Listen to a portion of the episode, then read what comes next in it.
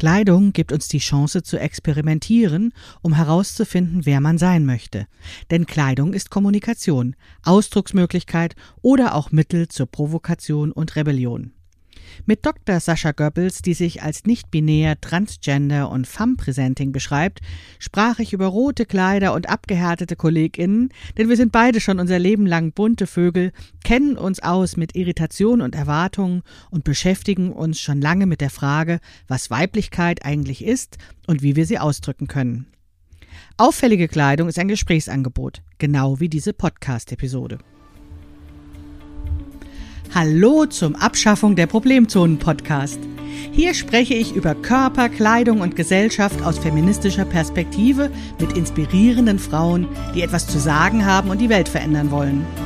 Mein Name ist Maike Rentschbergner und ich bin die Autorin des gleichnamigen Sachbuchs Abschaffung der Problemzonen.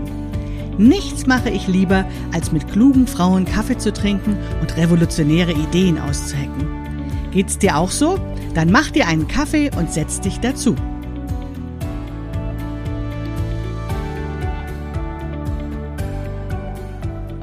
Hallo und herzlich willkommen zur Episode 10 des Abschaffung der Problemzonen Podcast. Schön, dass ihr wieder zuhört. Vorneweg ein kleiner Hinweis. In der Episode reden Sascha und ich ganz viel über rote Kleider. Ganz zufällig war das nicht, denn schon in der Weihnachtszeit begannen die Modedesignerin Lindy Stokes von Stocks Patterns, die Verlegerin Konstanze Derham von Text und Textilien und ich eine Aktion für das Frühjahr 2023 zu planen, die das rote Kleid oder Red Dress heißen wird. So genau wissen wir das noch nicht.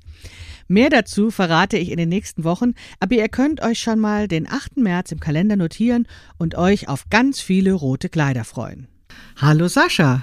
Hallo. Also toll, dass wir heute zusammen sprechen. Ich weiß nicht, ob ihr Sascha kennt. Ich kenne Sascha schon ganz lange von Twitter, also in Twitter-Jahren, sowas wie fünf Jahre. Ich weiß nicht, wie das, ob das vergleichbar ist mit Hundejahre oder so. Auf jeden Fall, gefühlt kennen wir uns schon ziemlich lang. Wir kennen uns nur über das Internet und damit ihr auch wisst, wer heute mit mir spricht, vielleicht einfach drei, vier Worte zu dir. Was möchtest du erzählen, Sascha? Mhm. Oh Gott. Also mein Name ist Sascha Goebbels. Ich bin äh, nicht binär, transgender und ähm, genauer ausgedrückt nennt sich das Femme Presenting. Das heißt, äh, ich trete im Wesentlichen weiblich auf. Ah, jetzt hätte ich das fast sozusagen falsch verstanden im Sinne von Fun wie Spaß. nein, nein, nein, nein, Französ das französische. Französisch. Femme. Ja, genau. Ah ja, okay.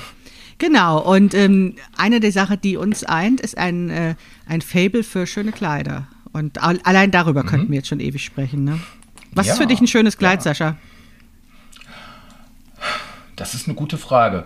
Ähm, wenn es mich fasziniert, wenn ich es das erste Mal sehe, wenn ich es dann anziehe und äh, sehe es im Spiegel und denke, ja, das ist es. Und das lässt sich ansonsten gar nicht genau definieren. Das kann alles Mögliche sein. Ich habe halt keinen speziellen Stil.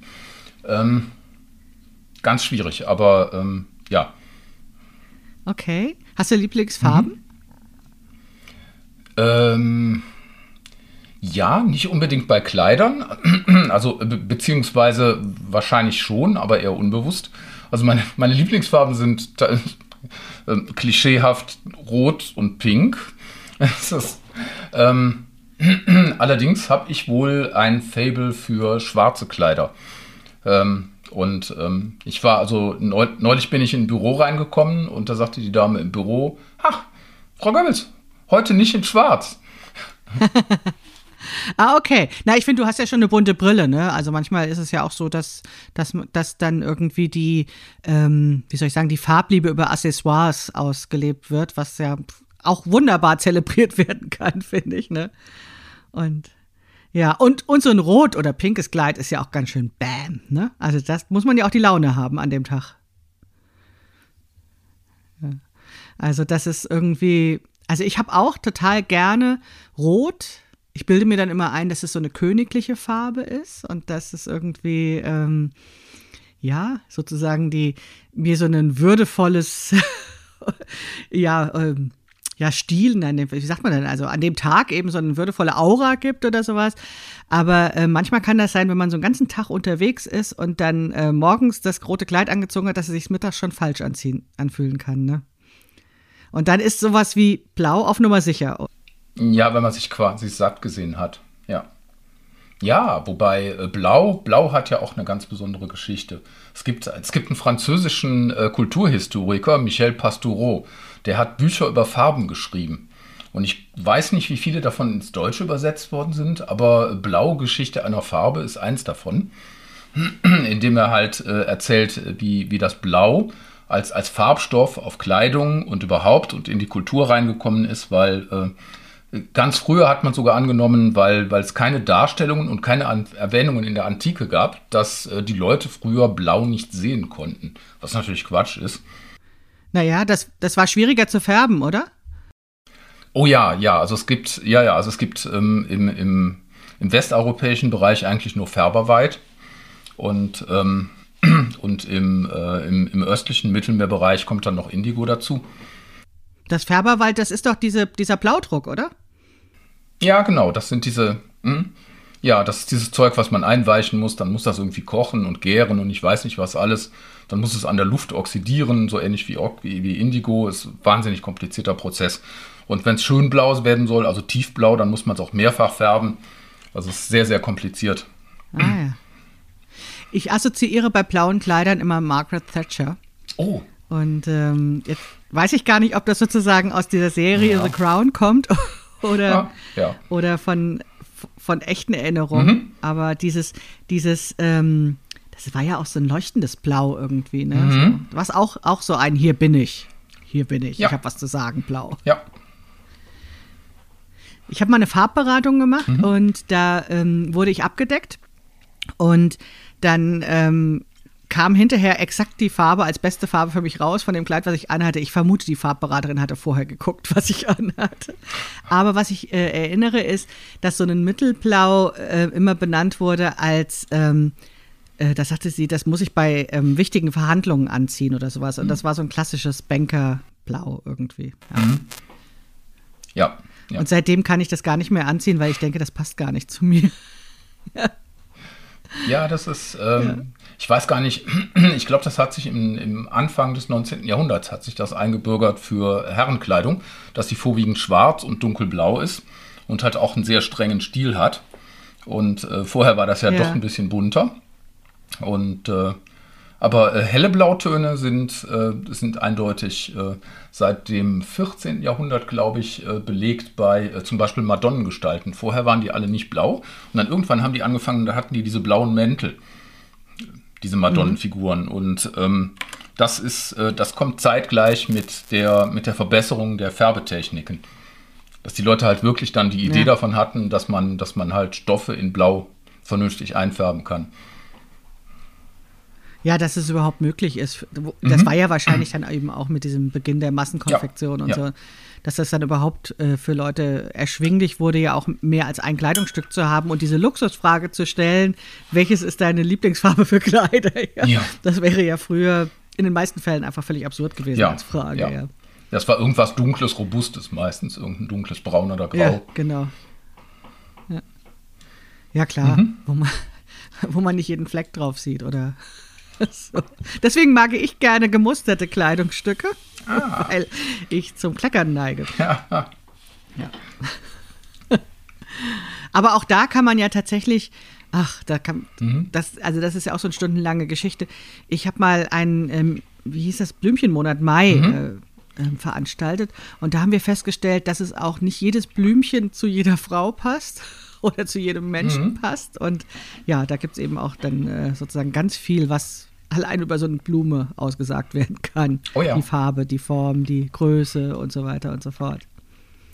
Also du magst Kleider und du trägst auch gerne Kleider. Ja, sogar vorwiegend. Trägst du auch noch Hosen? Ähm, ja. Ja, vielleicht, vielleicht, alle ein bis zwei Wochen mal einen Tag. Mhm. Ansonsten aber mhm. tatsächlich äh, am liebsten Kleider. Ähm, oder, oder Röcke mhm. mit einer Bluse. Ähm, damit habe ich angefangen. Mhm. Ähm, und habe dann irgendwann festgestellt, dass so ein Kleid irgendwie viel praktischer ist, weil man muss sich keine Gedanken über die Koordinierung machen von oben und unten. Und ja. ähm, es ist bequemer, man, man schlüpft rein und ist komplett fertig angezogen. Und äh, ja, finde ich auch. Das ist viel leichter, ne? mhm. ne? Ja. ja, und dann auch, also äh, Bluse hat ja auch noch ein bisschen, also bisschen was Braves auch. Und das bist du ja gar nicht. Ähm, ja, das, Oder? das, nee, das ganz bestimmt nicht, nein.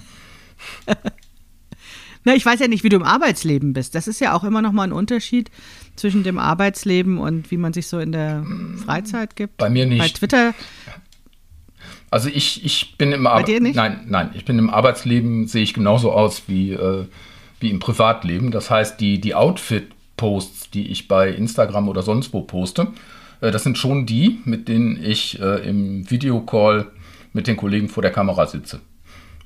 Also die, Mhm. die sind schon ziemlich abgehärtet. naja, was heißt ich, ab, vielleicht man könnte man auch sagen verwöhnt, oder? Also ich meine, abgehärtet klingt ja so negativ. Ja, ja, ja, stimmt auch. Ich finde, ich finde immer, wenn, wenn irgendwie, also wenn man so in der, in der Welt rumläuft, dann gibt es ja relativ viele langweilig gekleidete Menschen. Also gerade im Winter finde ich diese vielen dunklen Jacken und Jeans und, und irgendwie, wo man das Gefühl hat, das ist alles hauptsächlich praktisch oder sowas, ne? Und dann freue ich mich eigentlich immer, wenn mal jemand irgendwie mit, mit so einem grünen Wintermantel kommt oder ne, irgendwie sowas, wo das Auge auch mal ähm, ja, sich freuen kann, sozusagen. Ja. Ja, das stimmt. Und deswegen finde ich, ist das schon eine Form auch von Verwöhnen der anderen, dass man ihnen schöne Sachen zeigt. So habe ich das noch gar nicht betrachtet. Naja, gut, ich meine, das ist natürlich auch eine sehr selbstbewusste Aussage. ja. Ne? Nach dem Motto, die können sich freuen, dass ich da bin. Ja, das ist, äh, das ist schon okay. Ja. Ja, das ist, ja, das stelle ich mir dann tatsächlich auch schwieriger vor, wenn man tatsächlich so einen, so einen, ähm, ja, so eine Veränderung durchlebt hat. Da äh, hast du das, hast du das krass gemacht, diese Veränderung, oder hast du sozusagen dich immer so stückchenweise da reingearbeitet? Ähm, das, ist, das ist über Jahre graduell entstanden. Also ich war über Jahre schon bekannt als der Typ, der immer seltsame Klamotten anhat. Und ähm, ich, äh, ich war neulich bei der Therapeutin, da kam das Thema auf, äh, seit wann ich denn irgendwie anders aussehe in irgendeiner Form. Und dann habe ich mal auf meinem Handy geguckt. Ich habe so einen Dropbox-Account, wo die, wo die ganzen alten Fotos hochgeladen und archiviert werden. Und ich kann Fotos von 2013 finden, auf denen ich schon Nagellack auf den Zehennägeln und auf den Händen hatte. Äh, Das heißt, das hat relativ früh angefangen. Ähm, zuerst mit, äh, mit so NATO-Grüntönen und, und Blautönen und sowas. Und ähm, später ist das dann bunter geworden. Und ähm, zeitgleich äh, war Kleidung halt schon immer äh, irgendwie wichtig und ist aber auch irgendwie immer, immer ausgefallener geworden. Und ähm, eine, eine meiner, meiner häufigsten Beschwerden war dann immer, dass Herrenkleidung irgendwie wahnsinnig langweilig ist und äh, Frauen doch viel mehr Möglichkeiten haben. Ähm, wenn das ein, ein tatsächlich fortgesetztes Thema ist, über das man nachdenkt, dann kann es durchaus sein, dass man in die Richtung irgendwie tendiert. Äh, Das heißt, dass man äh, tatsächlich irgendwie in irgendeiner Form, äh, wie das so schön heißt, gender nicht konform ist. Ja, wobei ich glaube, das in unserer Generation ja noch, noch viel ähm, krasser irgendwie ist, darüber nachzudenken, als bei den jungen Leuten. Ich sehe das irgendwie äh, bei den Freunden meines Teenagers, dass das irgendwie, die schon eine ganz andere Art und Weise haben, nachzudenken über ja, das Kontinuum von Geschlechtern und Konsent und so, lauter so ein Kram, Ja. ne? wo wir irgendwie, wo ich mich echt altmodisch dann langsam fühle. Ja. Ja. Mhm. Aber ja, ich glaube auch, dass es, dass, es gab ja schon immer, wenn man so an Schulzeit Mhm. oder sowas auch denkt, immer diese bunten Vögel, ne? Ja, Und man konnte vielleicht auch in der Schulzeit nicht immer benennen, was die genau zum bunten Vogel gemacht hat, aber man Ja, hat es irgendwie gespürt. genau.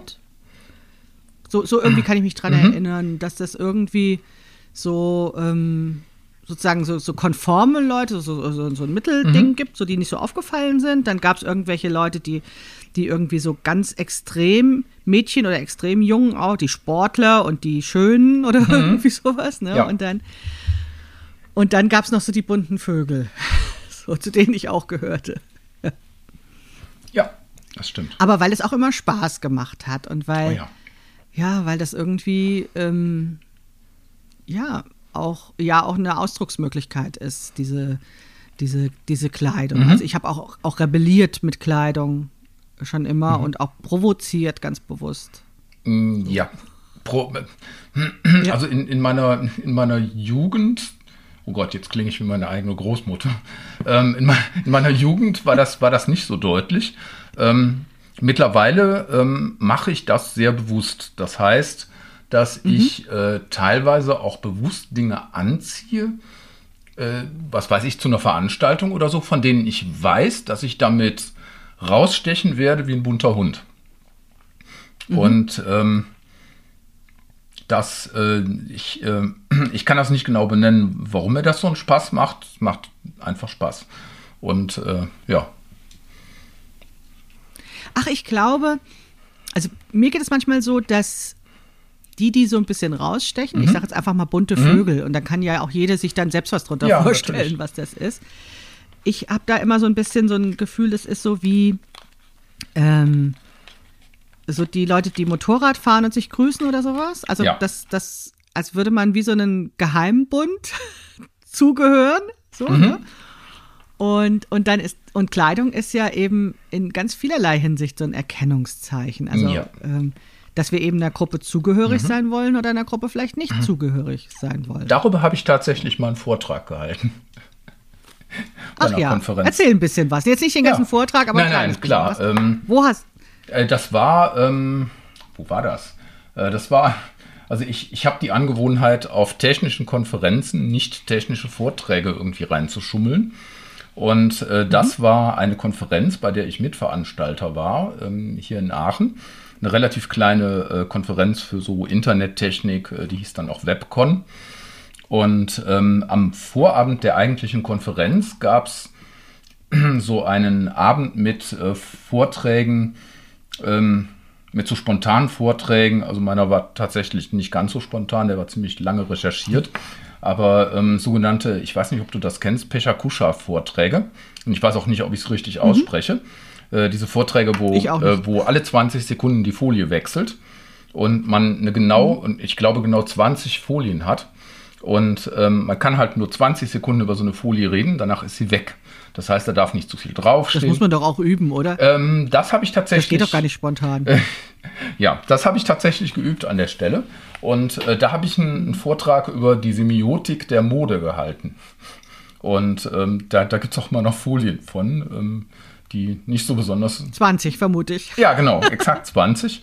Und ähm, ein Bereich davon ist halt, äh, neben den Stilmitteln, die man einsetzen kann, ist halt ähm, diese Geschichte, die auf die schon auf die relativ frühen Soziologen zurückgeht, ähm, dass man, dass man über Kleidung, Zugehörigkeit oder, oder ähm, Andersartigkeit ausdrücken kann. Und ähm, in der Soziologie heißt das dann In-Group oder Out-Group äh, Verhalten. Und ähm, klassisches Beispiel für so eine In-Group äh, sind die Gothic-Leute, ähm, die sich dann auch zum Beispiel alle erkennen und äh, schwarze Doc Martens, irgendwie schwarze Cargohose. Und ähm, ich äh, dresche jetzt mal vollständig Klischees und solche Dinge. Und wenn die sich halt auf der Straße treffen, selbst wenn die sich nicht kennen, dann haben die eine gewisse Verbindung zueinander. Und äh, die, die machen das ganz, auch ganz ausdrücklich, eben in Schwarz, wenn sie dann zum Beispiel in den Supermarkt gehen, dass jeder sofort weiß, ich bin anders. Ähm, das gehört mit dazu. Äh, das ist wahrscheinlich einer der Gründe, warum, äh, warum äh, ähm, Gothic so ein ähm, zum Teil halt so ein, so ein Jugendstil ist. Ähm, weil, die, weil die Leute halt da rebellieren und äh, ganz klar sagen wollen, dass sie äh, zu irgendetwas nicht gehören. Naja, das ist ja sowieso, ähm, finde ich auch, ähm, wie soll ich sagen, das Privileg der Jugend, wobei ich sagen würde, dass dieses Privileg darf man dann alle paar Jahre wieder haben. Oh ja. Also die zweite und die dritte und die vierte Jugend. Dass, ähm, dass es immer Phasen im Leben gibt, wo man nicht so genau weiß, wer, wer bin ich eigentlich und wer will ich sein. Und ich finde, es ist dann eigentlich eine ganz gute Möglichkeit, über Kleidung zu experimentieren, weil das ja eben diese Sprache ist, mit der wir mit der Welt kommunizieren und, und dann einfach mal gucken können, wie reagiert die Welt, wenn ich so bin, Ja. wenn ich mich jetzt Ja. so zeige. Ja.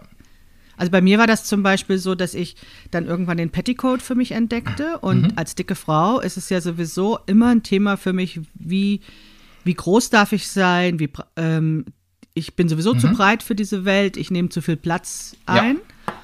Und ähm, dieser Petticoat, der hatte für mich auf der einen Seite so dieses, ich bin auf einmal obenrum ganz schmal, weil ich untenrum so breit bin. Mhm. Aber es hatte eben auch ganz viel von Platz einnehmen, Mhm. Raum einnehmen. Ich mochte daran insbesondere dieses Gefühl, ähm, was ich mir in den Romanen immer vorgestellt hat, wenn die, wenn die Damen irgendwie mit ihren ihre Röcke sortieren oder mit rauschendem Rock so einen großen Auftritt haben oder sowas. Das, das, dieses Gefühl hat mir der Petticoat ähm, vermittelt. Aber die Außenwelt hat auch oft signalisiert nach dem Motto, ich nehme jetzt ja noch mehr Raum ein. Und diese, diese, diese, diese Signale ähm, sozusagen ähm, dann auch zu hören oder zu sehen und auch dann wieder in mir zu verarbeiten, ähm, das war einfach total spannend, um herauszufinden, wer bin ich eigentlich und will ich diesen Auftritt oder was macht das mit mir? Wann will ich das? Wo will ich das? Wo passt es mir vielleicht nicht? Ja, Brauche ich das heute oder möchte ich das jetzt nicht mehr haben? Ja, so, ähm, so habe ich das ja auch gemacht. Ich, äh, wie gesagt, also ich habe dann äh, angefangen mit Kleidung zu experimentieren und, und ich erinnere mich, dass ich vor hm, gut zwei Jahren dann ähm, immer noch nicht, äh, ich war nicht geoutet, weil ich es selber nicht wusste. Und was ich aber getan habe, ist, dass ich bei so einem Meetup, halt so einem, so einem lokalen Event, sowas wie eine Miniaturkonferenz, wo halt zwei, drei Vorträge gehalten werden, ähm, dass ich da als, äh, als Vortragender aufgetreten bin ähm, in einem schwarzen Minirock mit einer knallroten Strumpfhose und ähm, High Heels und einer weißen Bluse. Und ähm, weil mir einfach danach war und ich das dann spannend fand, mal zu gucken, wie denn so die, die ganzen Internet- und Programmier-Nerds darauf reagieren. Und äh, Und was ist passiert? das ist das Spannende. Es ist eigentlich nichts passiert. Also es gab keine, es gab keine, es gab keine schrägen Blicke, es gab keine negativen Kommentare. Mittlerweile bin ich so weit, dass ich, äh, wenn das passiert, dann tatsächlich, also wenn es gar keine Resonanz gibt, dass ich dann enttäuscht bin. Weil äh, so nach dem Motto, verdammt nochmal, ich habe mir zu viel Aufwand, so viel Mühe gemacht und jetzt passiert hier gar nichts. Und ähm, Ja, ich finde auch, die sollten das mehr huldigen. ja, ja. ähm, und ich, äh, ja, habe ich aber auch schon erlebt, äh, dass ich auf, dass ich auf äh, Konferenzen oder so war, ähm, wo das dann explizit angesprochen wurde. Und ähm, ich tue mich immer noch wahnsinnig schwer damit, Komplimente zu akzeptieren. Das ist einfach so. Und äh, das war schon immer so. Das heißt, ähm, bis, bisher, also mittlerweile geht es halbwegs, aber bisher sah das dann so aus, dass ich Dinge klein geredet habe.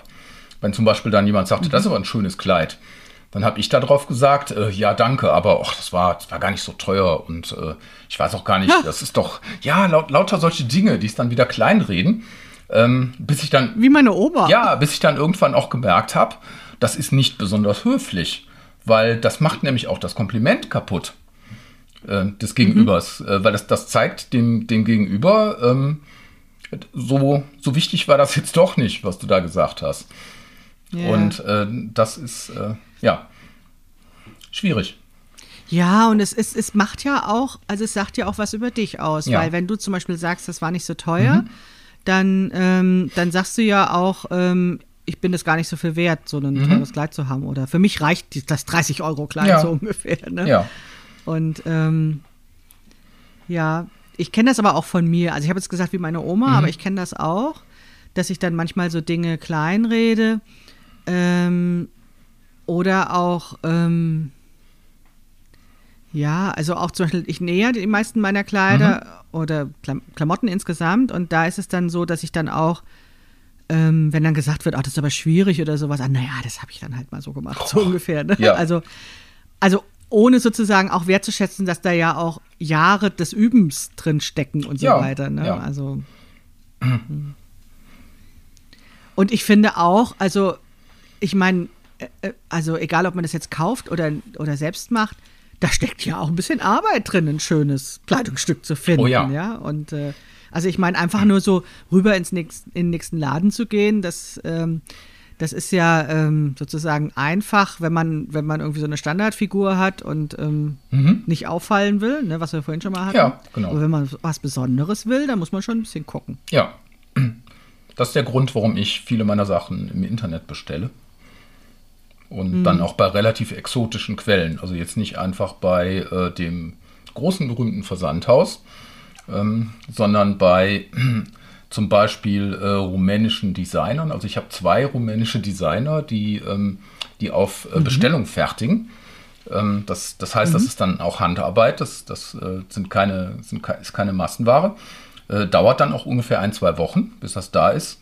Ähm, mhm. Dafür geht dann der Versand schnell, weil die immer per Express verschicken, weil die ja wissen, wie sehr die Leute darauf warten. Und ähm, ja. die, haben, die haben sehr, sehr ausgefallene Sachen. Vieles davon gefällt mir dann auch nicht, aber ich finde dann immer wieder dazwischen irgendwas, was mir gefällt. Und äh, ich habe zum Beispiel mhm. einen Schuhdesigner aus Japan, bei dem ich Schuhe kaufe. Ähm, klingt jetzt alles total abgefahren, aber das sind äh, ganz normale Preise eigentlich, ähm, die die aufrufen. Das ist jetzt nicht so extrem teuer. Und, äh, nee, das ist ja auch nicht immer unbedingt. Mhm. Ich weiß, ich habe, also ich vor, ähm, als mein erstes Buch rauskam, 2004, mhm. da habe ich ja noch nicht so gut nähen können. Und da wollte ich aber auch was Schönes zum Anziehen haben, weil ich wusste, ne, es gibt Pressefotos mhm. und vielleicht noch mehr. Und dann, ähm, ja, eben mit der großen Kleidergröße ist das ja so ein Problem. Zumindest vor 20 Jahren noch viel krasser gewesen als heute. Ja. Und dann weiß ich, dass ich das einer Frau erzählt habe und dann sagte, ja, ich kenne eine Designerin, vielleicht kann die was für dich machen. Hm. Und dann habe ich gesagt, oh, ich, ich träume von einem himbeerfarbenen Hosenanzug. Und dann sagt sie, das ist sehr gut und du brauchst dann unbedingt noch so eine weiße Bluse mit so einem riesigen Kragen, damit das dann noch so ja. königlicher wie so ein Hermelin aussieht. Also sie hat genau verstanden, was ich haben ja. wollte. So. Und dann hat die mir das gemacht und jetzt, gut, ich habe nicht den teuersten Stoff benutzt, weil die Farbe einfach so super war von dem einen, den ich gefunden hatte. Aber insgesamt war das dann nur so teuer wie, sag ich mal, ähm, ja, so eine von den teuren Sachen bei Pick und Kloppenburg. Mhm. Ja. So. Ähm, das heißt, ja, nichts, was ich jetzt dauernd ausgeben würde. Ja. Aber wenn man bedenkt, dass das für mich gemacht wurde, mhm. ja, fand ich das auch nicht teuer. Mhm. Also, das war ja was, was ich mir als Superheldinnen-Outfit auch ja. Ähm, ja besorgt habe und, und wo ich auch die Handarbeit schätzen kann. So, ne? Und, ähm, und da habe ich dann auch gedacht, eigentlich sollte ich das viel öfters machen. Und ich habe mir dann zum Beispiel diese Bluse noch mehrmals mhm. äh, nähen lassen damals, weil, weil, das, weil die einfach super war. ja, Punkt. Ja, prima. Können wir denn deine Tipps dann in die Shownotes noch mitnehmen? So zwei, drei Einkaufstipps, ja, wo man mal gucken kann? Ja, gerne. Verrätst du die oder ja. ist das ganz geheim? nee, nee, um Gottes Willen. ähm, nee, nee, das ist kein Problem. Ja, weil das ist ja auch total spannend für mhm. die Leute, die dann vielleicht sich angesprochen fühlen und die sagen, oh, wo, wo, guckt man denn jetzt nach den rumänischen ja. Ja, Klamotten? Ja, ja. Mhm. ja spannend. Ja, ich kann mich auch erinnern, dass du schon manchmal so Kleider gezeigt hast, ähm, wo du sagst, soll ich kaufen oder soll ich mhm. nicht? Und ich fand die auch immer, fand die immer richtig gut. so.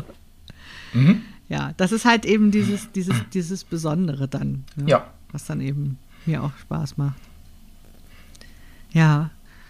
Ach ja, das ist, also das finde ich wirklich auch was, ähm, weil du jetzt gesagt hast, die, die ähm, schwarz gekleideten mhm. Menschen erkennen sich. Ich finde, ich erkenne auch Leute, die oder fühle mich mit denen verbunden, die einfach Bock haben auf schöne Kleidung. Oh ja. Das, äh, ja, definitiv. Ist auch so eine Form des Erkennens, auch wie so ein eigener Club sozusagen. Ja, und ähm, wenn man auf äh, zum Beispiel auf einer Veranstaltung ist, dann kann das ja durchaus passieren, dass man ganz plötzlich mit Leuten ins Gespräch kommt, die man ansonsten gar nicht kennt. Und das passiert über irgendein Kleidungsstück oder Accessoire. Das hatte ich diesen September. Und dann nachfragen oder Ja, so? das hatte ich diesen September. Ähm, äh, ich war äh, von meiner neuen Firma auf einem sogenannten Company Retreat. Das heißt, äh, die versuchen, weil die meisten Mitarbeiter äh, von zu Hause arbeiten, remote, aus dem Homeoffice, versuchen die einmal im Jahr möglichst viele der Leute zusammenzukriegen. Und äh, das war in dem Fall in Südwestengland, in Reading, in, ähm, auf, so einem, auf so einem schönen, auf so einer schönen Hotelanlage. Und äh, da gab es dann fast eine Woche lang Veranstaltungen, äh, Konferenzvorträge, ähm, es gab ein Gala-Dinner, und äh, das, äh, da kann ich gerne gleich nochmal drauf eingehen, weil das hat mich einige, einiges an Stress gekostet dann. Aber und äh, dann, ja, dann bin ich da halt so rumgelaufen, wie ich immer rumlaufe. Und dann mit einem Mal, ich stehe an der Kaffeemaschine, zack, stehen drei Frauen um mich drum und fragen mich, woher ich denn diese, diese Wahnsinns-Handtasche habe. Das, äh, das ist was zum Beispiel, das, das gibt es äh, jetzt so von der Sozialstruktur her, gibt es das bei Männern nicht. Und äh, wenn man. Das hätte ich auch vermutet, ja. Wenn man, wenn man halt dann sozusagen das Lager wechselt, dann stellt man erstaunt fest, da gibt es eine Parallelwelt, die ich bisher nie gesehen habe. Mhm. Und äh, das, war, das war faszinierend. Und das passiert mir seitdem äh, halt äh, mehr oder weniger regelmäßig, halt, äh, wenn, wenn irgendwie die Gelegenheit besteht. Mhm. Ja, ich, also ich spreche auch Frauen mhm. an äh, oder überhaupt Menschen ja. an, die, ähm, die was Interessantes haben. Mhm. Ähm, oftmals frage ich einfach auch, auch, wie das heißt. Manchmal weiß ich dann gar mhm. nicht sozusagen, was, was das genau ist, ja. ja. weil es ja was Besonderes ist oder so. Ne? Mhm. Ja. ja, das ist eine leichte Möglichkeit, ins Gespräch zu kommen, die ja auch erstmal Raum lässt für, ähm, man kann auf der Ebene bleiben. Ja. Man muss jetzt nicht eine Ebene tiefer gehen, man kann, wenn man möchte. Mhm. Ne? Aber äh, man muss mhm. nicht. Ne? Und hat aber damit schon mal nett, nett geplaudert. Ja. Warum hat dich das so gestresst? Du wolltest das Ach erzählen? ja, ähm, kurz, kurz, vor der, äh, kurz vor der Abreise äh, bekomme ich eine Nachricht von meinem Chef, ähm, dass ich das ja noch nicht wüsste, aber es gäbe ja so ein Gala-Dinner und ähm, dann hat er so einen äh, so ein, so ein Anhang, als Anhang ein Bild mitgeschickt, ein Screenshot aus einer Diskussion ähm, unter mehreren Mitarbeiterinnen, wo dann eine fragte, Gala-Dinner, gibt es denn da irgendwie sowas wie einen Dresscode? Und wo dann einige, mhm. eine der, der schon äh, länger in der Firma arbeitenden Mitarbeiterinnen sagte, nee, eigentlich nicht. Also wir schreiben niemandem vor, was er anziehen soll. Ähm, aber es hat sich eingebürgert als spezielle Tradition, dass sich alle Leute aufbrezeln. Das heißt, für mhm. Herren, not completely black tie, also äh, quasi schwarzer Anzug, muss aber nicht unbedingt mit Fliege sein. Ähm, und für die Damen Cocktailkleid.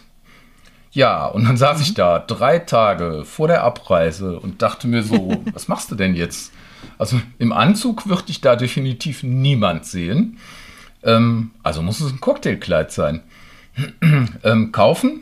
Aber die hat man ja auch nicht so rumliegen. Äh, ja, das ist das Problem. Äh, mittlerweile habe ich mehrere, aber ähm, da, äh, das, das war jetzt. Die Einladungen sind zu selten, ne? Äh, das auch, ja, ja. Aber ähm, ja. im März ist es schon wieder soweit. Dann geht's, äh, geht's, hin, ah, cool. geht's wieder los. Und also du hast es innerhalb von drei Tagen geschafft, das zu organisieren, ähm, oder? Ja, ich habe da ein bisschen rumexperimentiert und habe tatsächlich im Kleiderschrank was gefunden, was funktionierte. Äh, in dem Fall ähm, mhm. ein, ähm, ein Mini-Kleid in komplett in Schwarz, komplett mit schwarzen Pailletten besetzt. Und äh, dazu dann eine schwarze Strumpfhose und ein paar äh, Slipper mit äh, Tierstickereien drauf. Also zwei, mhm. die auch beide verschieden aussehen. Das heißt, man sieht schon, dass die zusammengehören, aber auf jedem, auf jedem Schuh mhm. ist ein anderes Motiv drauf von ähm, mhm. einer englischen äh, Schuhdesignerin. Ach, solche Schuhe liebe ich auch. Habe ich auch schon ein paar Mal gehabt. Mhm. Und kaufe ich auch immer, wenn ich sie sehe, ehrlich gesagt. Wo so, so, so Zwillingsschuhe mhm. heißen die oft oder Twins ja. oder sowas, ne? Wo ja. die äh, ja. sozusagen zusammengehören, aber nicht ganz gleich sind ja. oder irgendwie zusammen dann was ein Bild mhm. ergibt oder sowas. Genau. Siehst du? Deswegen. Das haben wir quasi gespürt über Twitter, dass wir da so eine Wahrscheinlich, ja. äh, gemeinsame Leidenschaft haben. ja. Ja, mh, das kann ich mir total vorstellen, denn gerade wenn, wenn äh, so ein so ein Event auch noch einen Namen mhm. hat, ne? wie Gala-Dinner. ja. ja. So. Das zeigt ja irgendwie auch nochmal die Wichtigkeit. Mhm. Ja? Und das, das setzt ja erstmal, glaube ich, die allermeisten Leute unter Stress. Oh ja. ja. ja. Aber ja, das sind halt diese besonderen Situationen. Das, das kenne ich gut. Und da ist ja auch meine Hypothese, dass wenn man dann das Gefühl hat, ich habe nichts anzuziehen, dass ähm, das dann dazu verführt, das ist auch zu positiv formuliert, also dass man dann anfängt, solche Situationen vermeidet ne? ja. und sagt, ähm, also irgendwelche Ausflüchte findet und sagt, ähm, mhm. ich kann da jetzt nicht hingehen, weil mich das zu sehr stresst. Mhm. Genau. Ja. Entweder das. Und das ja. ist ja auch einer der Gründe, Entschuldigung. einer der Gründe, warum ich Leuten helfe, dass sie mhm. bessere Kleidung tragen können, weil mhm ich glaube, dass das für Teilhabe steht. Also, dass das ähm, in dem Moment ähm, so eine Selbstzensur ist, nach dem Motto, ich gehe da jetzt nicht hin, weil, und vielleicht gesteht man sich das mhm. ein oder auch nicht. Ne? weil, weil, ja niemand sich unwohl fühlen will in, irgendeinem, in irgendeiner Situation. Ja, definitiv. Ja, beziehungsweise ähm, Leute, die dann, äh, wenn man sagt, ach, dann zieh doch das und das an, die dann sagen, nee, das ist nichts für mich. Da sehe ich nicht gut drin aus, das ist mhm. viel zu elegant oder weiß der Teufel was. Ähm, die halt dann ein Bild von sich selber haben, in, in das so ein ausgefallenes Outfit nicht reinpasst. Und ähm, mhm. das, das sind halt häufig sind das äh, äh, Selbstbilder, die äh, von der Umgebung ähm, auch mit beeinflusst sind. Also weil, weil die wenigsten Leute, ja, weil die wenigsten Leute würden ja von sich selber einfach sagen, nö, ich ziehe am liebsten eine Jeans und ein T-Shirt an, dann sieht mich keiner. Das ist. Äh nee, das ist der sichere Weg, der, glaube ich, wenig reflektiert auch ist. Ja. Also weiß ich nicht. Ja. Ich will den Leuten jetzt nein, auch nicht unterstellen, nein, dass sie irgendwie doof sind. Das meine ich überhaupt nicht. Sondern ich glaube, dass das ähm, aus verschiedenen Gründen die einfachste mhm. Variante dann ist, die Jeans anzuziehen. Ja. Und dass es natürlich viel mehr Arbeit ist, im, also, hm, naja, so Psychoarbeit, sag mhm. ich mal, ne? sich mit sich selbst zu beschäftigen und sich zu fragen, wer will ich eigentlich sein und wie kommuniziere ich das mhm. nach außen? Quasi meine Kernfrage, wenn man so ja. will. das heißt, ähm, wenn du sagst, es ist eine Kernfrage, mhm. dann heißt das, es ist ein Prozess, der sich durch das Leben zieht. Ja, ja. Oder? Ja, und speziell äh, in, in meiner Situation halt äh, ist, ja die, ist ja die Frage, wo, wo will ich hin, wie positioniere ich mich, wie äh, drücke ich das nach mhm. außen aus und mhm. Solche Dinge. Ja, und da ist natürlich Kleidung sozusagen wirklich genau das Kommunikationsmedium. Ne? Absolut, ne? ja. Mhm. mhm. Ja, das, das verstehe ich. Ja, aber das meine ich ja auch mit, ähm, man hat mehrere Jugenden, mhm. ne? weil ich glaube schon, dass ähm, sozusagen im Klar, also das, was du ja als Frage hast, ist sozusagen die große Frage der Identität, ja. ne? Wenn man diese Zweigeschlechtlichkeit mhm. halt auch so sieht, ne? Wenn man da, so sind wir ja aufgewachsen. Ähm, aber ich glaube, so diese kleinen Fragen stellt man sich auch zwischendurch immer wieder. Ne? Passt das noch zu dem, wer ich jetzt bin? Ja. Oder ja. wo soll es denn hingehen? So. Ja. Hm. Also ich, ich habe mir irgendwann vorgenommen, wenn ich jemals ein Kleidungsstück sehe, und mir denke, das ist ja genial. Und der nächste Gedanke ist dann, nein, das kann ich nicht anziehen oder nicht mehr anziehen. Ähm, mhm. Dann habe ich aufgegeben. In irgendeinem, also jetzt nicht mhm. wirklich komplett, aber halt äh, in so einem gewissen Sinne. Dann, dann habe ich, äh, hab ich mich quasi selbst zur Ruhe gesetzt. Und äh, ich glaube, das wird nicht so schnell passieren. ja. Hm. Also ist das wie so eine Form von Selbstaufgabe? Oder? Ähm, ja, in einem, gewissen, in einem gewissen Rahmen ja. Also äh, wenn ich zum Beispiel weiß, dass ich ähm, etwas anziehen muss, was absichtlich sehr zurückhaltend ist. Ähm, mhm. Weil zum Beispiel die Situation es erfordert, weil ich nicht weiß, wie ich mein Gegenüber einschätzen soll, wenn ich sie noch nicht kenne. Oder solche Dinge, mhm. dann ähm, dann, äh, dann fühle ich mich teilweise extrem unwohl, wenn ich eben nicht so auftreten kann, wie ich das möchte. Mhm. Und äh, mittlerweile bin ich so weit, dass ich das tatsächlich dann vermeide, also nicht vermeide, den Kontakt vermeide, sondern vermeide, äh, mich dann ähm, absichtlich äh, zu dämpfen, ähm, weil mhm. ähm, das ist auch in, in, in, irgendeiner Hinsicht ist das unfair. Das heißt, man begegnet Leuten, die sehen mich dann, die schätzen mich irgendwie ein, aber das ist, das bin gar nicht ich weil ich habe dann an der mhm. Stelle eine Rolle gespielt. Also ich meine, man spielt eigentlich immer eine Rolle. Mhm. Gibt es auch ein schönes Buch von, mhm. äh, von, von Irving Goffman, Wir alle spielen Theater, wo er das mal untersucht hat. Ähm, können wir alles in die Shownotes packen. Ja, ja, ich notiere ja, schon. okay. Und ähm, das, äh, ja, das, äh, also das im Prinzip betreibt man ja ständig Selbstdarstellung bis zu einem gewissen Grad. Also man macht das nicht, meistens nicht, ja. so, nicht so offensichtlich und nicht sehr bewusst. Aber irgendwie steckt es ja doch in einem drin. Und ähm, mhm. dann finde ich es eigentlich auch unfair, den Leuten was vorzuspielen, was ich dann nicht bin.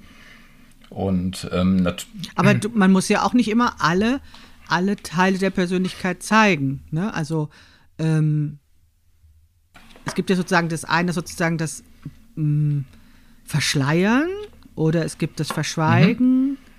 oder es gibt das auch das, finde ich, wo man sagt, das, das muss jetzt hier nicht Thema sein. Ja, natürlich. So. Ja, mhm. auf jeden Fall.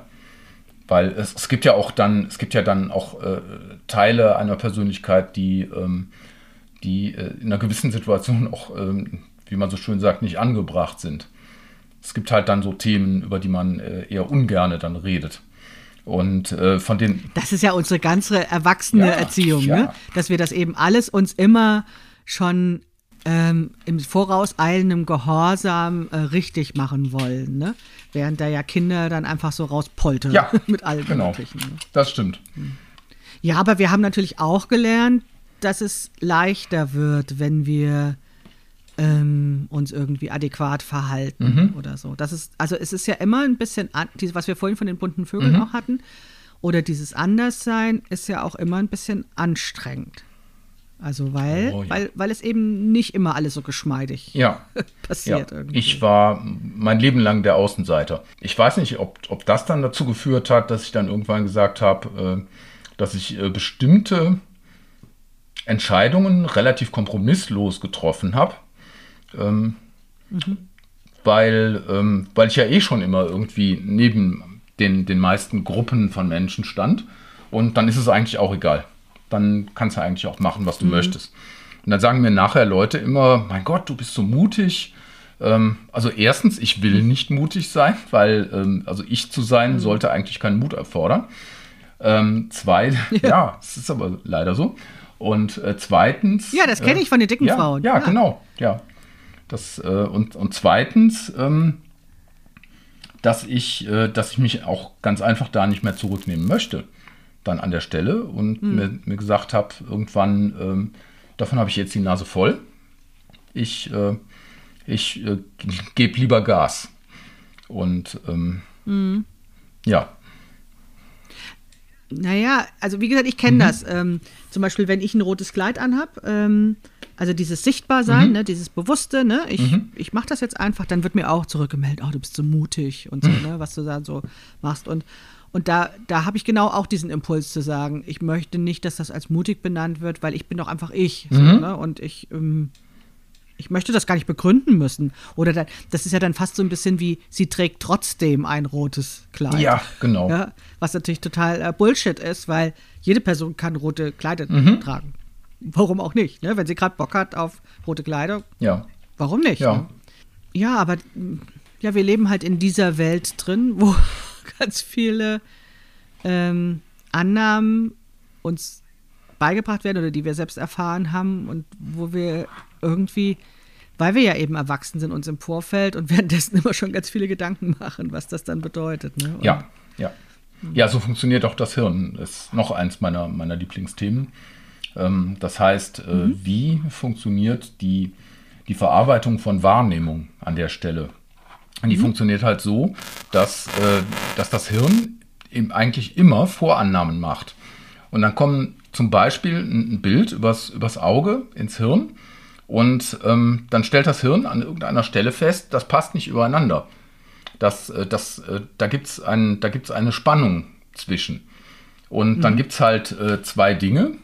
Entweder ähm, das Gehirn passt seine, Erwartungs-, seine Erwartungshaltung an ähm, das, ist das, das ist der angenehme Fall. Der andere ist, dass das Gehirn sagt, ähm, ich will das nicht, was ich da sehe, ist falsch. Und äh, das ist zum Beispiel ähm, eins der Dinge, warum es, äh, ein, einer der Gründe, warum es äh, in, in der Gesellschaft gewisse Spannungen gibt, wenn, wenn Menschen auf Andersartigkeit treffen in irgendeiner Form. Mhm. Das ist, weil die, weil, die, weil die nicht akzeptieren wollen oder können. Das muss nicht unbedingt richtig bewusst sein, also wahrscheinlich eher im Gegenteil ähm, dass, ja. da, dass da irgendetwas nicht ihrer Erwartung entspricht. Und die wissen halt gar nicht, dass sie diese Erwartung haben im eigentlichen Sinne. Weil das vielleicht noch gar nicht ihr Thema war ja, oder so. Ne? Ja, weil, äh, weil mhm. man hat halt über alles Mögliche irgendwelche Erwartungen. Die sind nicht explizit und ausformuliert, aber die sind halt einfach da. Weil äh, auf die Art funktioniert das Gehirn schneller. Das heißt, wenn man in, in. Standardsituationen ist, dann funktionieren die Standarderwartungen. Das heißt, das Bild kommt rein, passt alles zusammen, alles klar, dann weiß ich, wie ich reagieren muss. Fertig. Und ähm, mhm. das beschleunigt dann sozusagen die, die Reaktion ähm, eines Menschen. Ja, das glaube ich. äh, Also das würde ich einfach ausgedrückt äh, mit Schubladen Ja, erklären, genau. ne? dass wir sozusagen immer dazu geneigt sind, ganz Ja. schnell irgendwie Schubladen zu öffnen und äh, dort Dinge einzusortieren, weil uns das Mhm. einfach dann schneller macht oder handlungsfähiger macht. Und mein Bild ist dann ja auch immer zu sagen, okay, ich versuche die Schubladen ein Stück weit offen zu lassen, damit es die Möglichkeit der Umsortierung ja, auf gibt. jeden Fall. Weil, ja. ähm, Habe ich aber auch schon äh, sehr lebhafte Diskussionen mit Bekannten gehabt, äh, die dann gesagt haben, ich möchte definitiv nicht, dass du mich irgendwie einsortierst anhand meiner äußeren Erscheinung, wo ich dann sagte, es tut mir leid, das geht nicht anders. Sobald ich dich sehe, habe ich irgendeine Vorstellung davon, äh, wie oder was du bist. Und das Ganze dann kombiniert, wenn man die Leute Ja, länger kennt. ich auch. Und das, das funktioniert halt einfach nicht. Was, was halt funktioniert ist, dass man dass man versucht eben offen zu bleiben tatsächlich und, äh, und dann eher überrascht ist und, und sich dann fragt, ach, das ist ja spannend, da will ich Mhm. mehr wissen. Ja, aber ich glaube auch, dass diese, diese Information, ähm, gerade die wir über Kleidung und über Frisur und so vermitteln, die ist ja so viel schneller im Raum, sichtbar, verständlich, ähm, erkennbar, als, also da haben wir noch nichts gesagt. Das ist dann irgendwie ähm, äh, wahrscheinlich in Bruchteilen von Sekunden wird das verarbeitet, sowas, ne? Und, und ich, aber es ist natürlich so, dass, dass ich diese Informationen auch ganz besonders bei Menschen brauche, die ich nicht so gut kenne. Mhm. Und, ähm, und mich da auch zum Beispiel dann oftmals eher dran erinnern kann, was die anhaben oder anhatten ne, Ja. bei so einem Treffen, als bei Leuten, die ich ähm, eben gut kenne, wo ich vielleicht mehr zuhöre oder mehr auf andere Zwischentöne achte oder Mhm. Ja. sowas. Ne? Beschreibt das das, Ja, was, ja. was du so gesagt hast Ja. gerade? Okay, dann habe ich Ja. verstanden. Außer. Außerdem wirkt Kleidung halt auch über Entfernung. Also ich meine, das, das ist ja, wenn man, wenn man genau. auf der Straße jemandem entgegengeht und äh, da kann man noch 100 Meter weit weg sein, ähm, dann fängt man schon an, sich ein Bild zu machen. Jetzt, jetzt nicht im Detail, aber ähm, da fallen einem Dinge auf an, an anderen. Personen. Und das funktioniert halt über, über relativ große Entfernungen. Ja, klar, und das ist auch genau das Phänomen, wenn man zum Beispiel in so einer großen Mhm. Gruppe drin ist. Ne? Du kommst jetzt auf eine Party, wo du niemanden kennst oder eine Konferenz oder irgend sowas. Und ähm, dann ist das ja wirklich so, dass dann quasi die Augen den Raum abscannen und dann eben gucken, wo sie hängen Ja, bleiben. Ne? ja. Da gibt es einen schönen Trick für Introvertierte, den ich mal auf, äh, in einem Podcast gehört habe. Wenn man, ähm, also so, so eine Konferenz oder ein, irgendwie eine große Veranstaltung, da ist man ja häufig ähm, relativ alleine, weil man einfach niemanden kennt. Und ähm, eine Möglichkeit, äh, dann nicht in der Ecke zu stehen, sondern tatsächlich in ein erstmal unverfängliches Gespräch zu kommen, ist, such dir die Person mit den ausgefallensten Schuhen aus und mach ihnen ein Kompliment über die Schuhe. Und zack, bist du im Gespräch. Ja, das ist wie mit der Handtasche, was Ja, wir vorhin genau. hatten. Ne? Ja. ja, und das ist dann eben, ja, das kann ich total verstehen, dass es quasi so eine, so eine, so eine, so ein Notfallrezept ist, ne? Äh, was man dann sozusagen in der, in der Tasche haben kann, nach dem Motto, oh, jetzt muss ich wieder auf so eine Veranstaltung, Ja. was mache ich denn da nur? So, dann hat man eine klare Aufgabe und weiß, was zu tun ist. Genau. Und, ja, das ist gar nicht schlecht, ja. Ja. Und bei mir funktioniert das andersrum. Mhm. Das, ich bin meistens die ausgefallenste Ja. Person und ich stelle mich dann einfach irgendwo in den Raum und irgendwann fängt jemand an, mit mir zu reden. Das ist auch praktisch. Ja, ist auch Ja. eine Möglichkeit. Ja, ja, aber ja, wahrscheinlich signalisiert ja genau die auffällige Kleidung oder die auffällige äh, Erscheinung, Mhm. Ja. um das jetzt mal so ganz auf Ja. die ganze Person äh, äh, zu übertragen, äh, ist, ist dann eben auch ein Gesprächsangebot. Währenddessen eben die, die zurückhaltende dunkle Winterjacke Mhm. und die, ne, die dunklen äh, Klamotten im Winter, die sind keine Gesprächsangebote. Und vielleicht sind wir auch deswegen so einsam oft im Winter. Ne? Ja. Die Leute machen uns keine Gesprächsangebote. Das habe ich noch gar nicht so in der Form Mhm. drüber nachgedacht, ja. Aber ja, ich glaube, das ist ja sowieso oft so, ne, dass wir dann irgendwie so durch die Gegend hetzen und nur von Mhm. A nach B und wenn es kalt ist, bleibt man auch nicht genussvoll stehen und so weiter. Und ja, das, das kann schon auch was von dieser Gefühlskälte oft im Winter ausmachen, dass da einfach keine Angebote gemacht werden, Ja. die im Frühling oder Sommer vielleicht einfach auch viel deutlicher sind durch bunte Farben und durch nackte Ja. Haut, die gezeigt wird und so, ne? Ja, da ist mehr Kommunikation, auch wenn man die Leute nicht kennt. Ja. Ja, spannend. Das muss ich mal genauer beobachten. Super. Sowas finde ich auch immer total ähm, interessant, weil ich habe Jahrzehnte meines Lebens der Kleidung und dem Aussehen keine Bedeutung beigemessen. Also ich habe mich quasi nur in der Welt der Gedanken und Worte und Literatur Mhm. und, und Ideen äh, ähm, befunden. Habe witzigerweise damals ganz viele ArchitektInnen als FreundInnen gehabt, äh, die sich mit dem Raum beschäftigt haben, was ich immer total er- erstaunlich fand, weil ich eben nur in der Welt der Ideen Ja. unterwegs war. Und ich habe mir das im Nachhinein so erklärt, dass das so ähnlich war, wie wenn ich mit Freundinnen shoppen war. Da bin ich ja auch nie davon ausgegangen, dass ich was finde als dicke Frau. Ja. Ne? Also in den Läden gab es einfach nichts für mich. Das heißt, ich bin dann quasi als, als Begleitung mitgegangen und habe zugeguckt, während die geshoppt haben. Also habe alle höchstens mal nach Taschen oder Schuhen oder sowas geguckt. Und so ähnlich habe ich, glaube ich, überhaupt dieses, ähm, dieses, dieses breite Themengebiet von Kleidung bis, ich sag mal, Schönheit ausgeblendet, nach dem Motto, das ist sowieso nichts für mich. Ja. Was, was ich im Nachhinein ganz traurig finde. Und jetzt ja da in den letzten, ja, zehn, guten zehn Jahren da drin schwelge dann Ja. auch, ja, weil ich ganz viel nachzuholen habe. Ja, ja, so geht's mir auch. Nur von einem anderen Startpunkt aus. Also ja, es ist halt, es ist wahrscheinlich so ein vernünftiger Gedanke nach dem Motto, ich beschäftige mich jetzt einfach nicht weiter damit, weil es könnte mich verletzen. Äh, Ich will mich Ja. der Verletzung nicht aussetzen oder der Wo, Beschämung. wobei, ähm, also ich habe mich schon damit beschäftigt. Ähm, also die meisten Leute sind immer verwundert, wenn ich dann erzähle, ab einem Alter von 14 Jahren konnten mir meine Eltern keine Kleidung mehr kaufen. Also bezahlen schon, aber aussuchen musste ich selber, sonst habe ich einen Aufstand gemacht.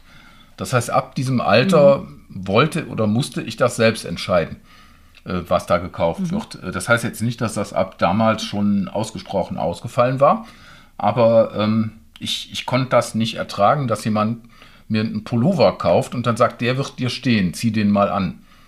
Das hat nie funktioniert. Äh, Das, das hat wirklich nie funktioniert. Und äh, Na, das heißt ja übersetzt sowas wie, die anderen konnten nicht sehen, wer du bist. ja, Oder Ja. du hast ihnen nicht zugetraut, dass sie, dass sie dich genau so sehen, wie du sein möchtest. ja, ja. Obwohl ich das selber nicht wusste damals, aber so ist das.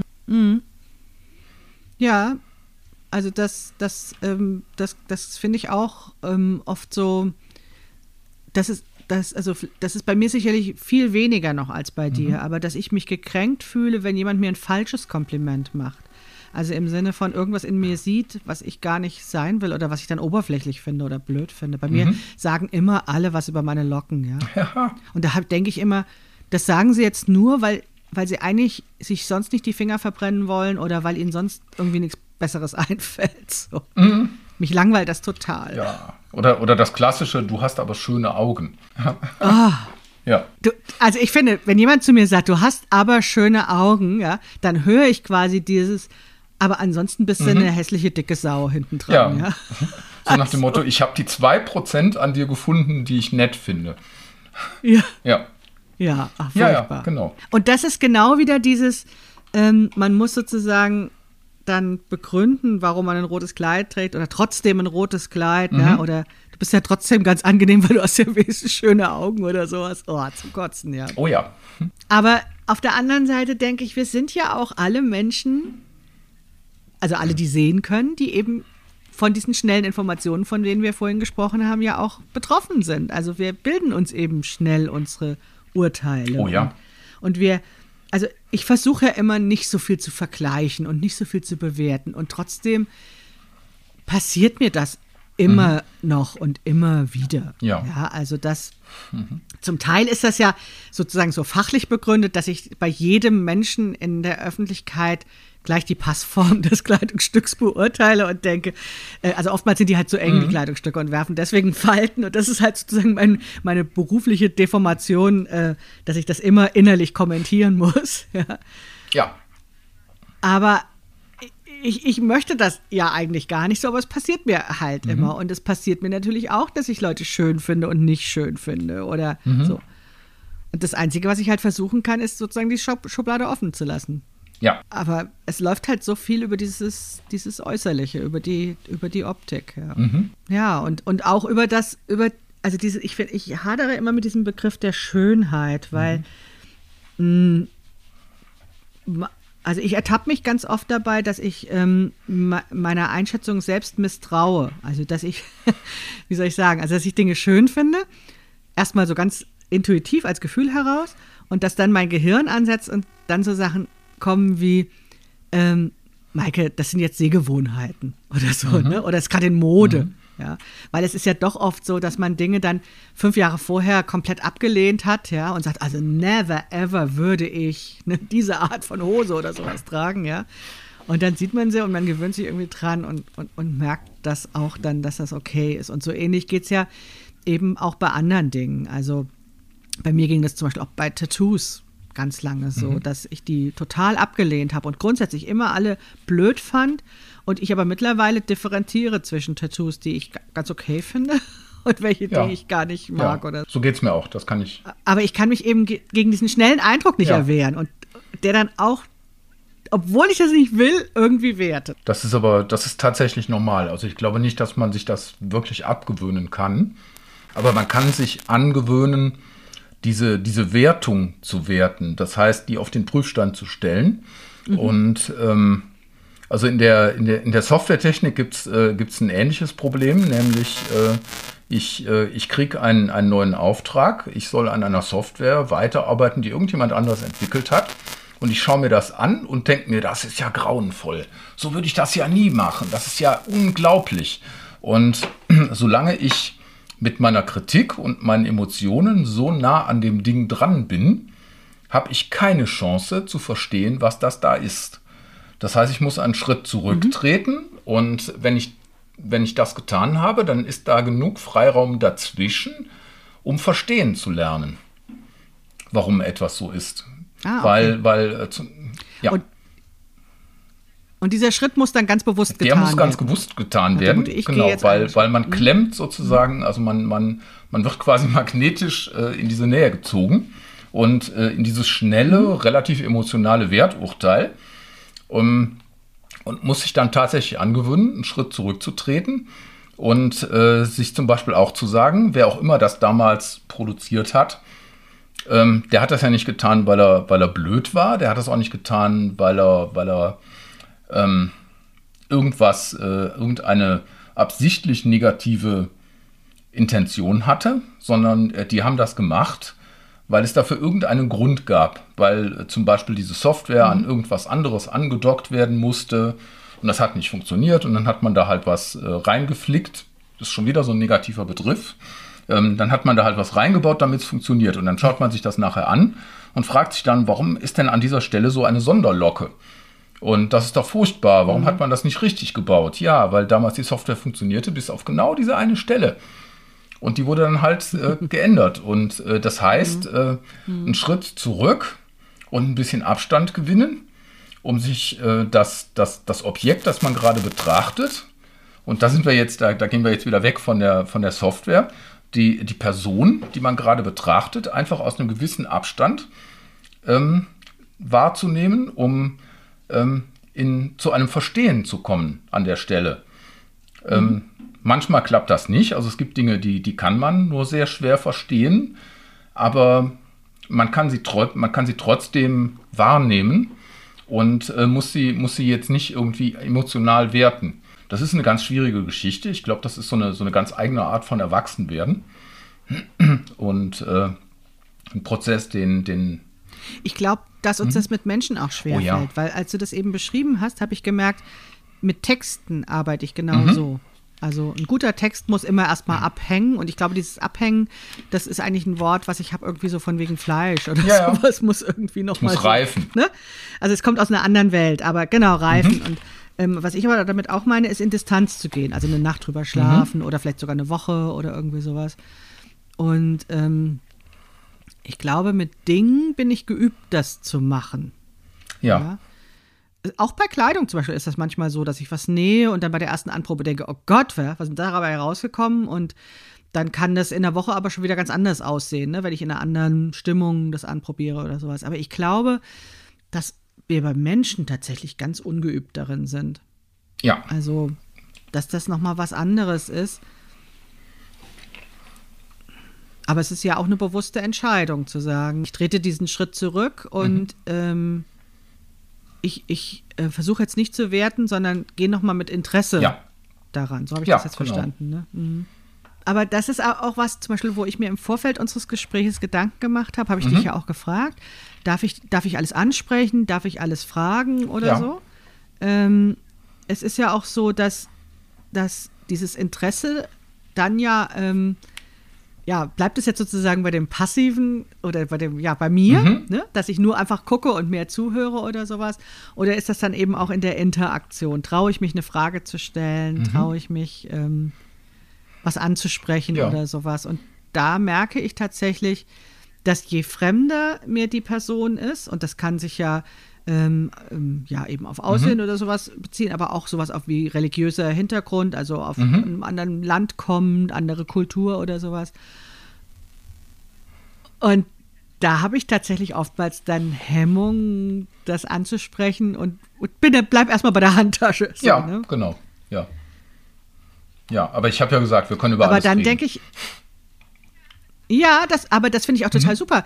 Aber das bedeutet ja, wenn ich dann schüchtern bin in dem Moment, dass ich dir die Arbeit überlasse. Ne? Dass du quasi die, die Arbeit hast, vielleicht auch in bestimmten Kontexten, dich zu erklären oder ähm, dich zu öffnen. Mhm. Ja, weil, weil du vielleicht auch merkst, dass Leute sich nicht trauen, Dinge zu fragen. Ja. Also dich zu fragen, ähm, warum magst du jetzt zum Beispiel ähm, Lippenstift ja. oder sowas? Oder ja, da kommt mir mein ähm, Charakter sehr entgegen der, der dazu tendiert, äh, tatsächlich sehr viel mehr zu reden und zu erklären, als eigentlich gefragt wurde. Das äh, mhm. und äh, manchmal, ja. manchmal habe ich da so ein bisschen Skrupel, weil ich dann denke, ähm, jetzt lädst du bei den Leuten zu viel ab. Das ist denen too much. Das wollten die gar nicht wissen. Das ist denen zu intensiv. Ah, das sind das ist ja spannend. Dann hast du quasi diese Skrupel und ich habe die anderen ja. Skrupel. Also umso interessanter ist da ja jetzt auch, dass wir im Gespräch ja. sind, ne? dass wir das, dass wir das ähm, dann sozusagen versuchen, auch mit den Skrupeln umzugehen. Ja. Mhm. Weil ähm, ganz oft passiert das dann ja eben nicht. Ich glaube, dann ist es ein, kann auch dann eben durch Irritation so ein Kommunikationsabbruch geschehen, weil es einfach anstrengend oder schwer werden ja. könnte. So, ja, ne? das könnte es auch geben, ja. Ja, ja. ja dann frage ich dich doch mal nach dem Lippenstift. Trägst du öfters, also oder immer Lippenstift? Und was bedeutet der Lippenstift für dich? Ähm, nicht immer, aber relativ häufig. Ähm, vom Farbton her ähm, am, am, liebsten relativ auffällige Rottöne. Ähm, ich habe allerdings auch mhm. einen, einen schwarzen, einen, ähm, einen kobaltblauen und einen grasgrünen Lippenstift. Äh, die sind allerdings, äh, die, die würde ich im Alltag eher selten an, drauf auflegen, weil äh, die haben schon eine, sehr eigene Wirkung. Also grün, grün sieht ja. zum Beispiel aus der Entfernung relativ krank aus. Also weil man erkennt die Farbe nicht sofort, weil die, weil die Fläche so klein ist. Und man sieht aber, dass da irgendwas nicht stimmt. Und ähm, dann, äh, dann, dann hat das einen ganz seltsamen Effekt. Äh, ja, also ich, ähm, ich benutze relativ viel Lippenstift. Ich habe mittlerweile auch äh, eine relativ umfangreiche Sammlung und äh, der ein oder andere davon ist auch ganz schön teuer. Also ich wusste nicht, dass es Lippenstifte gibt, die 30 bis 50 Euro kosten, aber ja. ja. Und äh, die brechen mir immer am schnellsten ab, diese? Teuren, ja. Ja, mhm. ja na, ich frage das deswegen, weil ähm, ich finde, der, der Lippenstift, abgesehen davon, dass es ja so ein ganz klassisches äh, Merkmal ist, was quasi den Frauen mhm. zugeschrieben ist. Ich finde, das hat auch eine ganz starke, zum einen eine erotische Komponente, also sozusagen die Lippen zu ja. betonen. Aber ähm, zum Beispiel, ich trage ganz oft Lippenstift in Videokonferenzen, weil ich immer denke, guckt mir auf den Mund, ne, hört, was ich zu sagen habe. Mhm. Ja? Also ich, ich finde den, den, Lippenstift schon sehr, sehr stark in seiner Aussage. Deswegen interessiert ja, mich das. So. Ja. Mhm. ja, das ist ähm, tatsächlich auch äh, teilweise äh, bei, bei mir so das Motiv, ähm, dass ich äh, zum Beispiel tatsächlich vor Videocalls äh, nochmal extra Lippenstift drauf mache. Ähm, nicht, weil ich, äh, weil ich da irgendwie was Besonderes repräsentieren möchte, sondern ähm, weil ich einen Fokus auf eine bestimmte Richtung setzen möchte an der Stelle. Mhm. Und äh, davon abgesehen, ähm, ja, es ist äh, ausgesprochen weiblich. Also, äh, also gerade rote Lippenstifte sind ja eher mhm. bei Männern relativ unüblich. Also schwarz gibt es schon mal in der Gothic- oder Emo-Szene, aber mhm. ansonsten eher nicht. Und ähm, das, ist die, das ist eine der Stellen, wo ich dann mit mit Geschlechtererwartungen spiele. Das halt dann auch spannend finde, wie mein Gegenüber darauf reagiert. Also ich möchte nicht absichtlich provozieren, nicht so weit, dass, dass die Leute sich von vornherein unwohl fühlen. Ähm, also quasi in den Raum kommen und jemandem direkt gegen das Schienbein treten. Ähm, das definitiv nicht. Mhm. Aber so ein, so ein gewisses äh, Provozieren zum Nachdenken oder zum Ansprechen, mhm. äh, was ja auch ganz praktisch ist, das mhm. hat man ja eben schon. Ähm, das, mhm. äh, das mag ich halt schon ganz gern. Ja, wir hatten es ja am Anfang mit der, mit der Femme, die ich erst als äh, englischen Spaß ja. verstand. Ne? Mhm. Und da finde ich, ist halt der Lippenstift ja, ne, also schon eben sehr stark dieses ähm, ja. das, das weiblich. Also es gibt ja immer diese, diese oberflächlichen oder diese, diese, diese comicartigen Attribute mhm. quasi, ne? Also die, die, die langen Haare, die roten, vollen Lippen ja. und die Sanduhrfigur oder sowas, ne? Was ja dann sozusagen ähm, so eine, ja, ich finde so eine comicartige Weiblichkeit mhm. ist, weil ich ja ebenso wie ich mittlerweile ja gelernt habe, dass das Geschlecht ein Kontinuum ist, äh, je älter ich werde, umso mehr begreife ich, wie viele Formen von Weiblichkeiten auch es dann gibt, also wie viele mhm. Ausdrucksarten es gibt, ähm, was, was ich ähm, ja einfach auch als eine ganz, ganz große Chance empfinde, eben aus diesem Comicartigen rauszu gehen. Ne? Mhm. Also zu sagen, es gibt ja ganz viele Möglichkeiten, wie ich jetzt das auch für mich gestalten kann, meine Weiblichkeit und wie viel Weiblichkeit ich heute haben will und so. Aber ich erlebe das ja bei ähm, Transfrauen mhm. auch ganz besonders intensiv, dass da eben, wie soll ich sagen, soll also doch sehr stark diese, mh, diese leicht identifizierbaren weiblichen Merkmale gesucht werden, wie zum Beispiel der, der Lippenstift oder der Nagellack ja. oder die Haare mhm. oder sowas. Ja, das ist, ähm, das ist tatsächlich so, ähm, dass, ähm, wobei das äh, bei, bei vielen Transfrauen äh, eine gewisse Entwicklung durchmacht. Also die, äh, also wenn man, wenn man mhm. sozusagen einmal sich selber die Erlaubnis gegeben hat, so zu sein, dann gibt man erstmal Vollgas und ähm, dann, dann, sind, ja. dann, dann werden die Haare lang, die werden vielleicht noch lila gefärbt, dann zieht man einen extra kurzen Rock ja. an und ich weiß nicht was alles, dann irgendwelche High Heels drauf. Äh, und ähm, zwei, drei Jahre später ähm, sehen die Leute äh, vielleicht auch noch ungewöhnlich aus, aber nicht mehr so stereotyp. Äh, das heißt, man, mhm, ja, man wechselt mhm. erstmal in diesen, in diesen Stereotyp rein und äh, probiert sich da drin aus. So nach dem Motto, jetzt habe ich die Gelegenheit und jetzt habe ich die Erlaubnis, das zu machen. Und jetzt mache ich das mhm. volle Kanne. Jetzt habe ich mich dazu entschlossen, sowieso, ja, ne? Ja. Mhm. Ja. ja. Das kann ich total absolut nachvollziehen, weil genau das hatte ich mit dem Nähen. Als ich so einen, so einen, ähm, ein Fertigkeitslevel erreicht hatte, wo ich das Gefühl habe, jetzt kann ich quasi das, genau das nähen, mhm. was ich haben will, da habe ich das in einer Extremform, wie gesagt, diese Kleider mit mhm. Petticoat mhm. und so weiter gelebt und auch so eine extreme Weiblichkeit und, und dann Gürtel getragen, um meine Taille zu betonen und eng, damit man die Brüste sieht und alles so, ne? Hab sozusagen alles ja. aufgefahren, was möglich war. Und das habe ich ähm, dann nach einer Zeit nicht mehr nötig gehabt. Also ich musste das erstmal ausleben, weil das so lange nicht da war, weil das es so lange nicht in meinem Leben gab, obwohl ich mich danach gesehnt mhm. hatte weil es eben als dicke Frau diese Klamotten gar nicht gab. Ich, und ich konnte mich ja auch nicht, mir nicht, gar nicht vorstellen, wie ich aussehe, weil ich konnte es ja nicht anprobieren. Ja. Ne? Also es war nicht einfach möglich, in den Laden zu gehen, mhm. das anzuprobieren und diese Seite von mir zu entdecken. Ich musste das ausleben, wie wild. Und irgendwann habe ich festgestellt, ich brauche das gar nicht mehr so mhm. unbedingt. Mhm. Und ganz andere Dinge sind für mich dann auch wichtiger wieder geworden oder sowas. Aber genau, es musste erstmal ausgelebt werden. Es musste raus. Ja, ja das stimmt.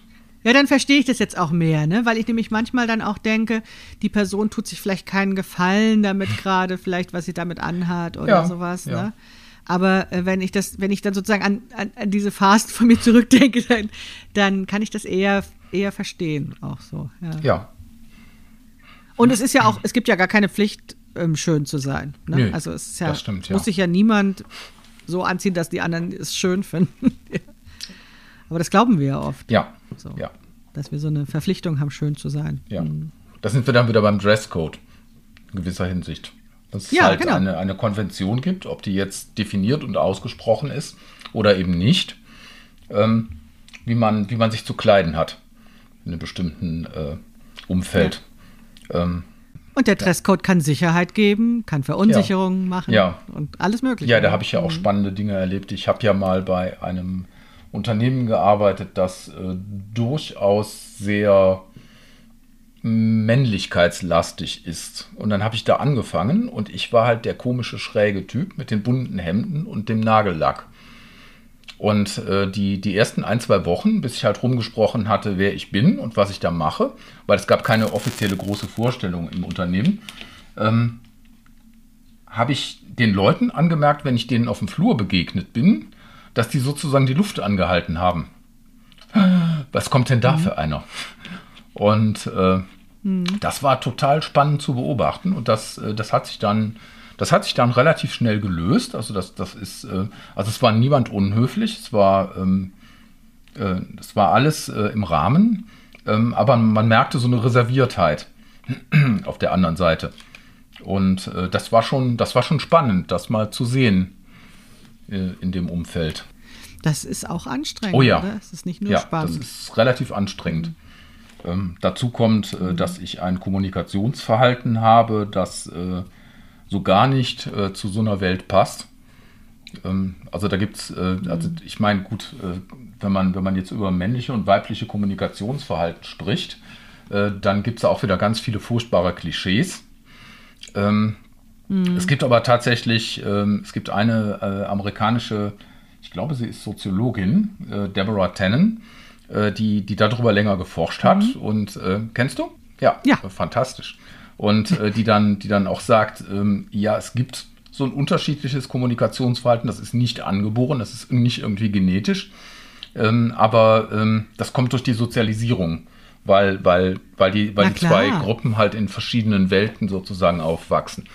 Und äh, ich weiß nicht warum, aber anscheinend war mein Kommunikationsverhalten deutlich weiblicher, als das äh, in, in mhm. Meetings äh, irgendwie möglich sein konnte. Und ähm, das heißt, dass ich dann in Meetings, wenn ich dann irgendwas gesagt habe, teilweise erstmal betretenes Schweigen geerntet habe oder aber man hat mich gar nicht verstanden. Und äh, mhm. das war schon spannend, das zu sehen. Und äh, mittlerweile weiß ich, wie das alles funktioniert und kann das auch gezielt ausnutzen, wenn ich das brauche. naja, und du hast natürlich auch eine, eine, Fachexpertise, für die man dich dann ja auch eingestellt hat, ne? Ja. Also, ja. Was natürlich ja auch, also du bist ja dann einmal an dem Türsteher auch vorbeigekommen. Richtig, ja. Ne? Und, ähm, und hast dann ja auch äh, qua äh, Rolle mhm. im Unternehmen eben auch, was es dann schon erstmal ein bisschen leichter macht, nach dem Motto, man traut dir zu, was, dass das schon Hand und Fuß hat, was du, was du sagst, ja. Was halt vielleicht in anderen Situationen, wo man so einfach so reinkommt, muss man sich erstmal diese Autorität dann erarbeiten. Ja, ja. Die hast du dir sonst vorher länger erarbeitet. Das ist richtig, ja. Wobei ich dann immer sehr überrascht bin, was mir Leute alles zutrauen. Jetzt im positiven Sinne, jetzt nicht irgendwie äh, im negativen, sondern wirklich im positiven. Wo ich dann denke, äh, ja, das ist ja echt lieb, äh, dass du gedacht hast, ich krieg das alles so hin. ich war da von Anfang an vorher nicht so von überzeugt, aber hat ja funktioniert. Naja, das ist, weil wir in dieser Aufgabenteilung auch arbeiten. Ja. Und dann hast du halt die Aufgabe und dann hofft man, dass du das lösen ja. kannst. Ne? Ja.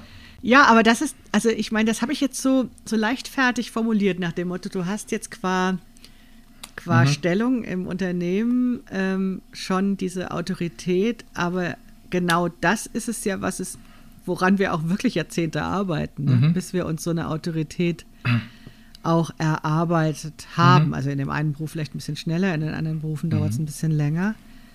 Ähm, ähm aber das fällt ja auch nicht so einfach vor. Äh, das, das, ist richtig, ja. Äh, wobei ähm, einer, einer, ja, ich weiß gar nicht, Grundsätze würde ich das nicht nennen.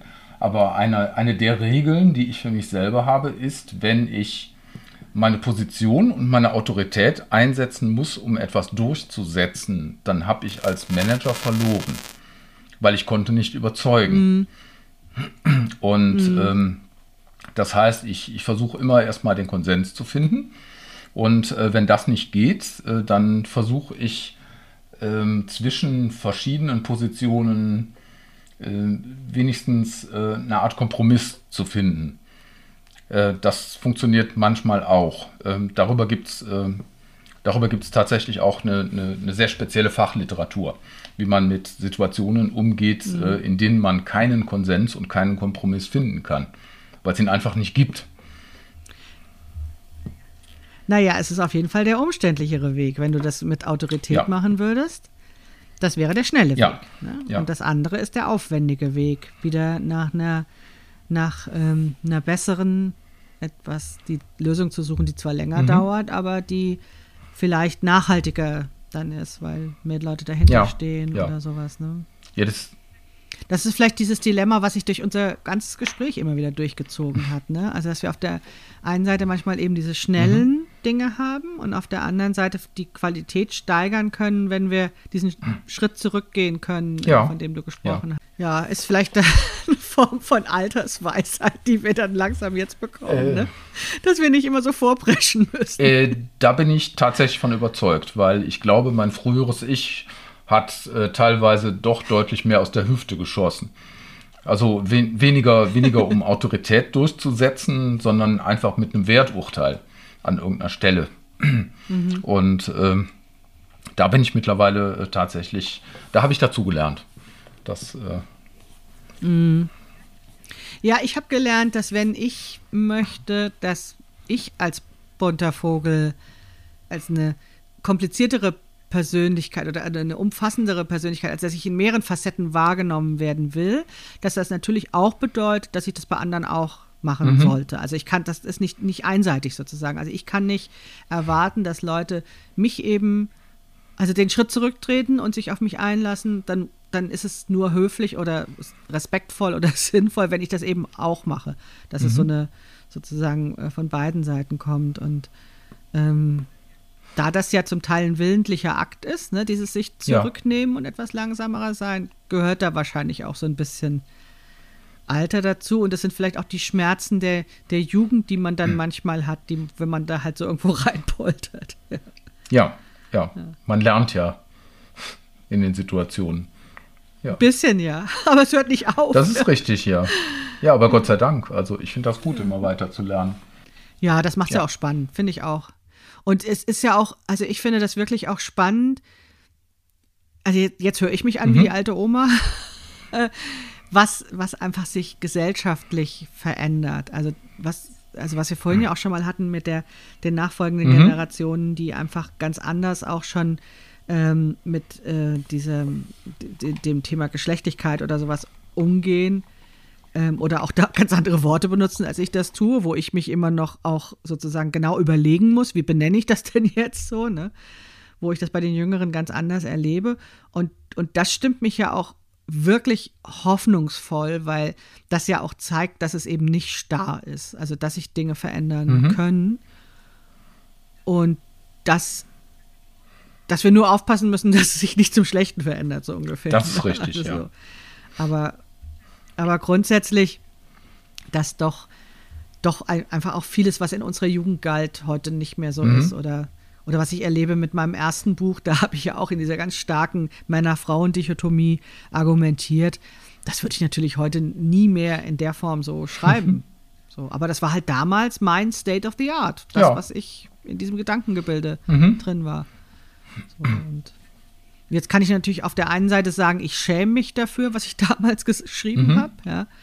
Oder aber eben, und das habe ich ein paar Jahre tatsächlich getan, also dass ich das, naja, verschwiegen habe, so ein bisschen unter den mhm. Tisch fallen habe lassen.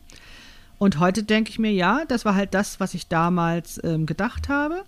Und da sind schon ganz wertvolle Dinge drin, die ich auch heute noch sage, aber ganz viele Dinge halt auch, die ich heute so nicht mehr ja, ausdrücken würde, ja. weil ich ja eben dazugelernt mhm. habe. Das gibt es übrigens im, äh, das, äh, das ist so ein grundsätzliches Phänomen äh, dass man, dass man Dinge nur verstehen oder wahrnehmen kann, wenn man Worte dafür hat.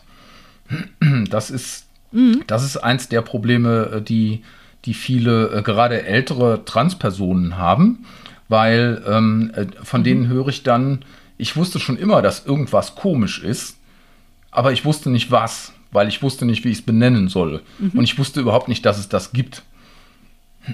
Und äh, ja. zum Beispiel in, in England äh, gibt es eine ganze Generation, äh, die massiven psychologischen Stress durch ähm, Margaret Thatcher und ein bestimmtes Gesetz haben, äh, das, äh, das sie damals erlassen hat, die sogenannte Section 28, äh, die besagte, dass die Erwähnung ähm, von allem, was nicht Standard cis Heterosexualität und Lebenserfahrung ist im, äh, im öffentlichen Leben, beziehungsweise vor allem in der Schule und in Universitäten vollständig verboten ist. Darüber durfte nicht geredet worden. Ach, das wusste ich gar nicht. Ja, also es gab ein, es gab ein regelrechte, äh, wie, wie, die, wie die Altlateiner sagen würden, so eine Damnatio Memoriae.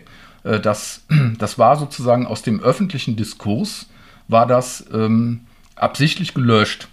Und ähm, wenn man heute mit, äh, mit Personen, mit Engländern redet, die in der Zeit äh, im Teenageralter waren, die sagen, das hat mich massiv mhm. behindert, weil ich, äh, weil ich mhm. ganz einfach nicht, äh, ich wusste nicht, was mit mir los ist. Und das, äh, die, die mussten mhm. dann, die haben dann einen ganz, ganz schwierigen Erkenntnisprozess später durchgemacht, äh, der, der als mhm. Kind viel einfacher geworden, gewesen wäre. Und, Na klar. Äh, also ich meine, gut, mhm. ich bin da ein Gegenbeispiel, weil bei mir ging das ja alles sehr schnell. Ähm, ich habe so den, den ersten Verdacht gehabt und eine Woche später, ähm, nachdem ich so halb YouTube leer geguckt habe, ist übrigens eine fantastische Quelle für, für Diversität äh, an, an der Stelle in jeglicher Form. Ah, ja. ähm, und äh, nach einer Woche äh, war dann, äh, habe ich mir dann gedacht, okay, Transgender, also ja, das wird spannend. Dann mal los. Und äh, ja, so ist das gewesen. Aber ähm, viele Leute haben da halt sehr, sehr viel mehr mit zu kämpfen, weil sie halt aus ihrer Jugend mhm. ein, ein, ein Bild haben oder eine, ein Wertesystem, äh, wo das einfach nicht drin vorkommt. Mhm. Ja, ja, und in dem Moment, wo man ein Wort hat mhm. dafür, was ja auch andere verstehen, weiß man ja auch, dass es auch andere mhm. gibt. Ne? Und äh, dass man nicht allein ist mit, und dass es eben kein komisches Gefühl ist, sondern ein Gefühl ist, was andere auch haben oder was manche andere mhm. auch haben. Mhm. Ja, ja, das glaube ich auch. Das, äh, deswegen spiele ich auch gern mit Wörtern rum, ähm, um sozusagen dann manchmal reinzufühlen in Wörter, ob die sozusagen äh, das ausdrücken, was ich wirklich will. so, und dann manchmal muss man noch mhm. ein bisschen üben oder so. Ne? Mhm. Ja. ja. Ja, also ich bin ja aufgewachsen mit einem, mein Bruder hatte einen schwulen mhm. Patenonkel. Also der beste Freund meiner Mutter ähm, war schwul. Und ähm, damit gab es das immer in meinem Leben. Und das habe ich dann später erst verstanden, dass für andere Leute das ein Problem war, mhm. dass Schwule existieren. Für, für, mich war das einfach völlig normal, weil, weil der quasi zur Familie ja. gehörte. Ne? Und, ähm, und das ist ja genau das, was uns das auch so schwer macht, dass wir das, was wir wahrnehmen, als normal empfinden und gar nicht auf die Idee erstmal kommen, dass andere das gar nicht, noch nie was davon gehört haben. Oder es gibt ja dieses Kommunikationsbeispiel, was, wenn ich sage, das ist ein Tisch und dann, wenn jemand aus dem gleichen Kulturkreis kommt, stellt er sich das auch vor mit äh, vier Beinen mhm. und einer Platte oben drauf oder sowas. Dabei könnte der Tisch ja auch ganz anders aussehen. Ja. Ne? So. Aber das erstmal aufzudecken, ne? dass man da vielleicht einen blinden Fleck mhm. hat oder dass es das andere noch gibt. Ja, aber ich feiere ja das Internet dafür, dass tatsächlich das unseren Horizont auch so immens erweitert ja, hat. Ja. Also, dass man einfach, weil du jetzt auch sagst, YouTube ist da so eine Quelle für Diversität, da habe ich auch spontan gedacht, ja, weil da eben ähm, es nicht diese Türsteher in, in den Verlagen mhm. gibt, sondern da kann eben, das Internet hat ja erstmal gemacht auch, dass jede, jeder publizieren konnte und mit den eigenen Botschaften mhm. einfach rauskommen konnte. Mhm. Und ähm, wir stammen ja beide aus dieser Zeit, ne, wo wir das Internet so wahnsinnig gefeiert haben und die Bedrohung am Anfang noch oder dass diese ganzen schlimmen Sachen noch gar nicht so gesehen haben. Ich, ich mag immer noch dran glauben, dass diese Chancen überwiegen. Ja, ja definitiv. Ja, und so wie, wie unser Podcast ja. jetzt, ne? Also wir haben ja dann, wir haben erst geplaudert und dann habe ich gesagt, komm, wir machen jetzt doch an und ich bin auch ganz dankbar dafür, dass wir das gemacht haben, weil so können wir das eben senden, ne? Also so können wir andere mhm. teilhaben lassen an unserem Gespräch. Und wir, wir müssen auch nicht an irgendeinem Türsteher vorbei, sondern ähm, wenn wir entscheiden, das ist jetzt gut, wir wollen das raussenden, können wir das einfach mhm. so machen. Und großartige Sache. Ja, ich sage jetzt erstmal vielen Dank für das Gespräch, ja, Sascha. Gerne. Ich fand das ja wieder faszinierend, wohin uns das so getrieben hat, so, ne? Also wie man sozusagen anfängt zu reden und was dann da alles passiert ist. Ich habe sehr viel auch gelernt mhm. heute Abend. Vielen ja, Dank. Danke. Und äh, ich auch. Ja. Dann sage ich jetzt erstmal bis mhm. bald und stoppe diese Aufnahme. Lust auf mehr?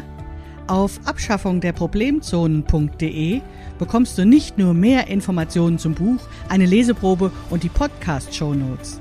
Dort findest du auch kostenlose Stickvorlagen, mit denen du Einkaufsbeutel besticken kannst, damit wir uns unterwegs erkennen.